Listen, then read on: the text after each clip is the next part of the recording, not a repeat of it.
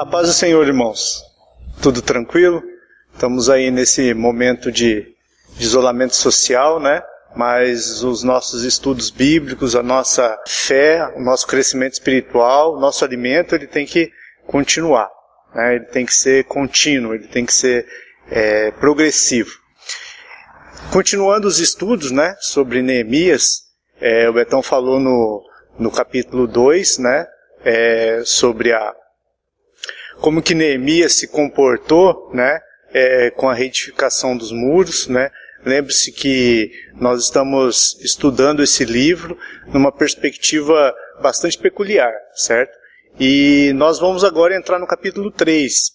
O capítulo 3 tem uma é, especificidade com relação a, a fatos que, que da organização, do planejamento de Neemias para a construção do muro. Né? É, nós, nós vamos notar nesse, nesse capítulo que Neemias ele estabeleceu é, projeto, um projeto de reconstrução que começou lá no, no capítulo 1, quando ele é, recebeu a notícia de Jerusalém, né? E depois aí no desenrolar da história, no desenrolar dos, dos acontecimentos, ele vem pontuando que o objetivo dele nessa missão que Deus deu para ele, que Deus colocou no coração dele, era a reconstrução dos muros. Então, nesse capítulo, nós, ele começa no versículo 1 e vai até o 32. Então, nós vamos não tratar de forma pontual, como geralmente a gente faz na escola bíblica, né? Vamos tratar de uma maneira geral sobre o tema que, que está sobre este capítulo, né? Então vamos ter ali que Neemias, é, como uma pessoa muito sábia, como uma pessoa muito orientada, ela exige, né, esse, esse projeto de reconstrução dos muros, é uma estratégia, uma organização, né? Exige também uma, é, uma busca por uma assessoria.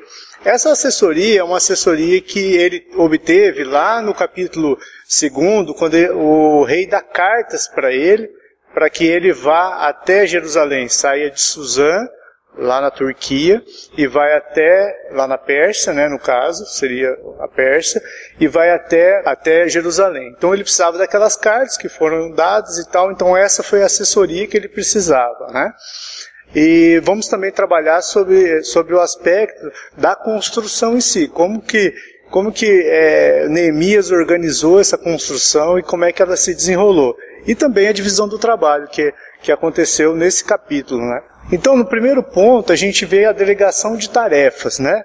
Nessa delegação de tarefas, é, a habilidade de Neemias de coordenar todo um grupo de pessoas, né? Esse grupo de pessoas que estavam sobre a liderança de Neemias, eles tinham várias, é, eram de vários níveis sociais, desde governadores até pessoas é, que não tinham formação nenhuma, não tinham habilidades nenhuma, mas a única, o único propósito que elas tinham ali é de servir ao Senhor.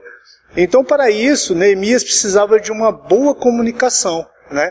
Então ele estabeleceu essa comunicação com os judeus que residiam em Jerusalém e ao redor de Jerusalém, né, colocando as pessoas certas no lugar certo. Essas pessoas, diga-se se você leu o capítulo 3, né, que a, a, eu sugiro que vocês façam essa leitura durante a nossa exposição aqui ou após essa, essa exposição, porque daí você vai perceber que aquilo que a gente falou aqui, ela está casando certinho com cada, é, com cada ponto de cada versículo, né? Justificando, porque nós não estamos lendo o capítulo 3, justamente para que não fique maçante a nossa aula, né? Que ela seja um pouquinho mais proveitosa. Então, eu creio que você deva fazer a leitura do capítulo 3 para poder entender aquilo que nós estamos é, propondo aqui. Então, um outro ponto é, disso tudo, Neemias tentava coordenar todo esse povo, toda essa classe de, de pessoas, né? Ele buscava coordenar isso para um trabalho em conjunto, com um único objetivo. Qual era? Qual era o objetivo de Neemias? É reconstruir os muros. Era dar a Jerusalém uma segurança e uma proteção, que é o que o nosso colega Betão tem falado junto é, nos, outros, nos outros episódios, né, nos outros capítulos, ele tem falado que o objetivo dos portões, dos muros, são justamente a proteção e a segurança de Jerusalém. Então nós vemos nesses versículos de, do capítulo 3, nós vemos aí 38 grupos de pessoas que estão trabalhando de forma é, coordenada sobre a tutela, sobre a orientação de Neemias. Neemias, como nós, como nós já vimos, né, é uma pessoa extremamente organizada. Então, quando ele, quando ele procura colocar as pessoas para trabalharem no muro, é, na leitura do capítulo você vai observar que ele sempre procura colocar as pessoas de uma forma organizada. Então você vai ver na leitura que existe pessoas de uma outra região que não é de Jerusalém. Então ele coloca essas pessoas numa, numa, determinada parte do muro, numa determinada seção do muro. Existem pessoas que moram em Jerusalém, então ele coloca numa outra determinada parte. E existem pessoas que trabalham, por exemplo, no templo. Quando, quando, nós for, quando você for ler, você vai ver que no, no templo existe uma, uma colocação de que é os levitas, os sacerdotes, que constroem o muro e colocam um portão ali. Né? E nós vamos ver também que é o único portão que é abençoado né, que é consagrado ao Senhor, que é o portão, é o primeiro portão. Nós vamos ver mais à frente. Então, Neemias, ele coordena o trabalho também naquelas pessoas que moram próximo ao muro. Naquela seção que ela mora próximo ao muro, Neemias coloca ela para trabalhar ali. Nós vamos ver também nos capítulos seguintes, no capítulo 4, no capítulo 5 dos nossos estudos, nós vamos ver por que é, Neemias colocou aquelas pessoas ali é, perto da, das suas casas para reconstruir aquela seção do muro certo? Então, no capítulo 3, a gente sempre vai ver, quando as pessoas estão unidas, trabalhando no mesmo propósito, a palavra junto a ele e a palavra ao seu lado. Isso você vai ver do versículo 1 até o versículo 16 ali você vai ver essa, essas, duas, essas duas expressões, esses dois termos, né? E depois no, do 16 para frente, até o 32, você vai ver que ele coloca depois dele. Essa expressão também quer dizer que o trabalho era conjunto e o trabalho era simultâneo. Então imagina só, você numa, numa obra, onde existe várias pessoas construindo um muro né, de alvenaria, e você vê ali vários tipos de pessoas trabalhando, né? Então você vê que as pessoas estão avançando de forma é, conjunta, não era é, linear, né? era progressiva. Então é uma peculiaridade de Neemias isso, porque a, a, a ideia de Neemias era justamente você, você colocar é, as pessoas numa progressividade, não numa linearidade.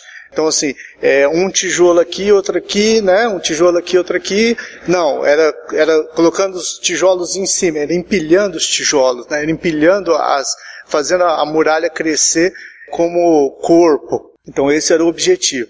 E o Neemias, ele, ele fazia vista, né? Ele, ele abordava todos os grupos de trabalho, né? E ele tinha em suas mãos toda a coordenação disso. Então a participação do povo, por conta dessa distribuição do trabalho, era muito ativa, né? ela tinha uma, uma dinâmica muito forte, né? E ele, por ser um bom líder, Neemias ser um bom líder, um bom coordenador, ele sabia reconhecer os valores das pessoas. Então vemos lá no versículo 20, esse eu vou ler com vocês, né? Neemias, capítulo 3, versículo 20. Está ali dizendo: depois dele, reparou com grande ardor Baruque, filho de Zabai, outra porção deste ângulo do muro até a porta da casa de Elizabeth, o sumo sacerdote.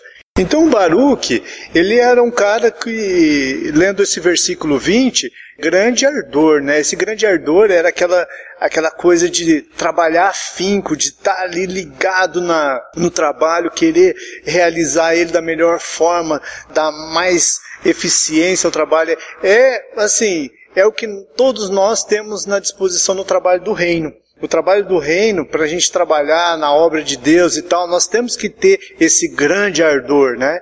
Então esse é o ponto chave do, do, do trabalho de Neemias, é, é a injeção de ânimo que ele dá no, no, no, seus, no seu grupo de trabalho e a resposta desse grupo de trabalho a ele. Tanto é que ele valorizou Baruch nesse versículo, né, nessa, nesse. Então a gente vê assim, a organização do, do trabalho de Neemias, né, então, como a gente já falou na introdução, e vamos só reforçar aqui, a proteção e a segurança. Então, o, a obra de Neemias, a obra de Deus ali em Jerusalém, era para segurança e proteção de Jerusalém. Era defesa contra as invasões. Né? Então, é, isso gerava essa, essa situação. E reconstruir, é, reconstruir a cidade pelos muros e portões. Né? Então, assim, os muros ele dá aquela, aquela sensação de segurança e os portões a sensação de proteção. Porque você consegue controlar a entrada de pessoas dentro da, da cidade de Jerusalém. E vemos aí também, nesse capítulo 4, os verbos edificar e reparar. Lembra que edificar é alguma coisa que é, sai do zero.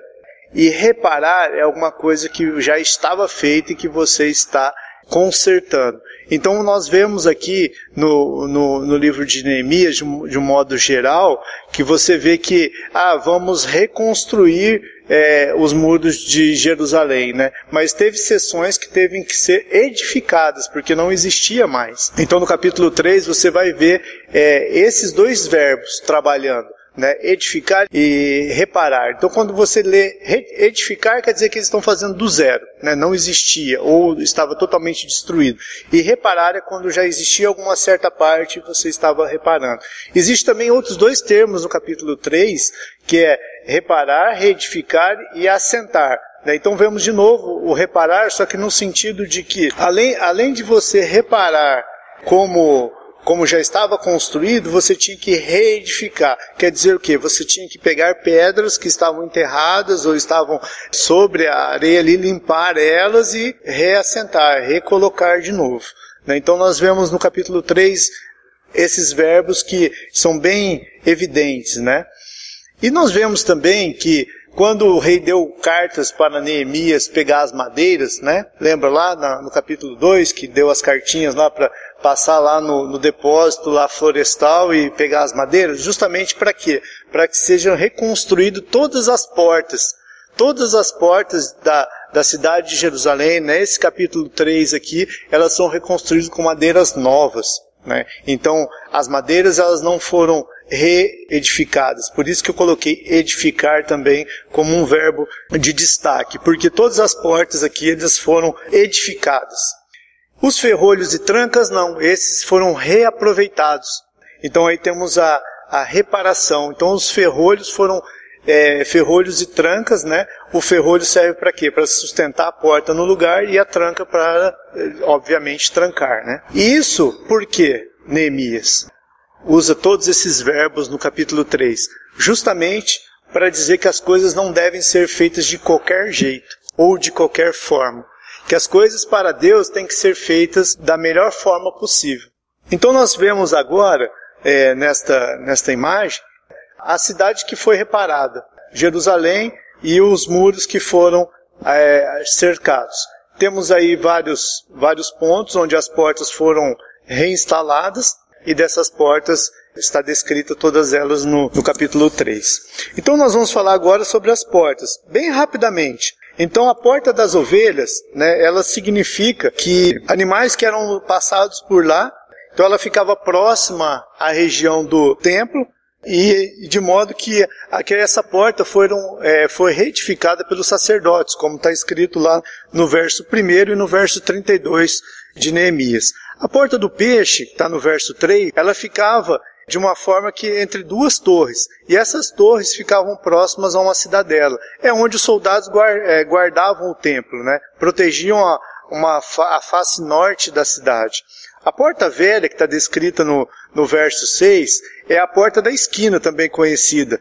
Aí nós vemos lá em 2 Reis 14, 13 e Jeremias 31, 38. Né? Então ela, ela situava-se num lugar que a gente chamava de Baixa Cidade, né? ou Cidade Nova. A porta do vale, no verso 13, nós vemos que Neemias começou ali a sua investigação. No capítulo 2, quando ele chega lá em, em Jerusalém, ele começou por essa porta a investigação. No verso 14, nós vemos a porta Monduro, que é a parte sul da cidade, aonde fica o tanque de Siloé. No verso 15, nós vemos a porta da fonte, que é a parte oriental do muro, né, onde a gente começa a subir em direção ao templo, a antiga cidade de Davi. No verso 26, nós vemos a, a porta das águas, que é a passagem da fonte de Gion para a cidade de Davi. O Ofel, que nós vemos no verso 26 e 27, era um monte ao sul da área do templo, entre as portas dos cavalos e a porta das águas.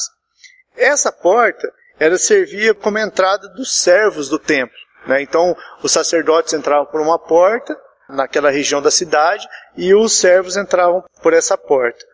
Depois nós vemos a porta dos cavalos, que fica já indo em direção ao norte de, de Jerusalém, que a gente pode ver que é onde, é, em 2 Crônicas 23, 15, a rainha Átila é, entrou por ela porque ela foi executada, né? Que ela foi, existe a história lá que ela foi executada. Mas é, é nessa porta que há esse, esse evento marcante na história de Israel.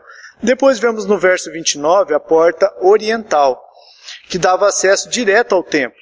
Né? Essa porta era uma porta que no domingo de Ramos foi a porta que Jesus entrou em Jerusalém, entrou no, no, no templo ali, ele vinha por aquela estrada que dava em direção a essa porta. É, depois no verso 31, que é a última porta, né, que foi reconstruída, recolocada, é a porta da guarda. Ficava na extremidade nordeste da, da cidade e aonde os, os soldados faziam a contagem, a, a troca da vigia e tudo mais. Certo? Então a gente passou por todas essas portas que estão no, no perímetro da, da construção de Jerusalém. Aí a gente vê a frutificação, né? Então Neemias como um líder, ele, ele tinha uma visão, essa visão era de todo o trabalho, ele organizou todo o trabalho dele em equipe, com todas as pessoas envolvidas. Ele alinhou a visão dele e o trabalho com o objetivo de que o muro fosse levantado no mais curto espaço de tempo. É, Lembre-se, irmãos, que quando uma obra de, acaba demorando, é, quando ela se demora, né, acaba se acontecendo várias situações onde há o desânimo. Então, assim, Neemias não podia deixar, como se dizem, a bola cair. Né? Ele tinha que começar e terminar no mais curto espaço de tempo. Então, para isso, ele elaborou esse projeto de grande resultado para a nossa vida hoje, trazendo o capítulo 3 para a nossa realidade cristã hoje, ela é como se fosse uma produção do fruto do Espírito, né? Que vai revelando o caráter de Cristo em nós. Então, cada uma dessas portas, elas têm um significado. O material de apoio vai estar no nosso grupo de WhatsApp, o material de apoio vai estar lá e a gente podemos fazer a discussão lá, tirando as dúvidas também. Então, com o resultado desse muro também, as pessoas é, podiam é, permanecer produzindo ainda para o Senhor, e que houve também grande comunhão entre os irmãos, apesar de ter todos os problemas que a gente vai ver para frente, mas houve grande comunhão também. Então vamos concluindo, irmãos, com quatro princípios de êxito de Neemias. Então, assim, o primeiro princípio é uma coordenação inteligente. Ele colocou pessoas certas nos lugares certos. Recapitulando tudo aquilo que a gente falou. A supervisão harmônica. Ninguém ficou de fora mas todos trabalharam em equipe. Né? Então Neemias teve esse cuidado de não deixar ninguém de fora, mas todo mundo trabalhando é, junto. E a comunicação é excelente. Então Neemias dava instruções claras, falou assim: ó, você vai fazer de tal ponto até tal ponto. A gente vê muito claramente isso no capítulo 3. E ele facilitava o trabalho para eles. De que forma que ele facilitava o trabalho? Uns trabalhavam perto de casa, aqueles que vinham de fora de Jerusalém trabalhavam em sessões mais distantes daqueles que trabalhavam em casa, deu funções para todas as pessoas ali, então ele teve uma comunicação muito eficiente. E a avaliação do processo. Neemias era uma pessoa tão metódica que ele, ele conseguia fazer, no mesmo instante que ele estava distribuindo a tarefa, ele conseguia fazer uma avaliação do processo, uma avaliação pessoal e valorizava também nessa avaliação pessoal, ele fazia o destaque. Então, irmãos, fica aí mais um, um estudo que a gente preparou para vocês. Creio que no, no próximo domingo nós estaremos juntos aqui novamente e que Deus abençoe vocês.